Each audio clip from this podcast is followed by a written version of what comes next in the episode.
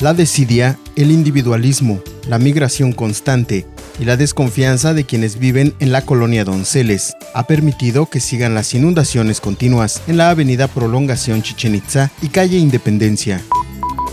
Para brindar información y sugerir técnicas durante esta emergencia sanitaria por el COVID-19 y nuevas acciones ante la nueva normalidad, la Secretaría de Salud organizó el conversatorio virtual denominado Higiene Mental ante la pandemia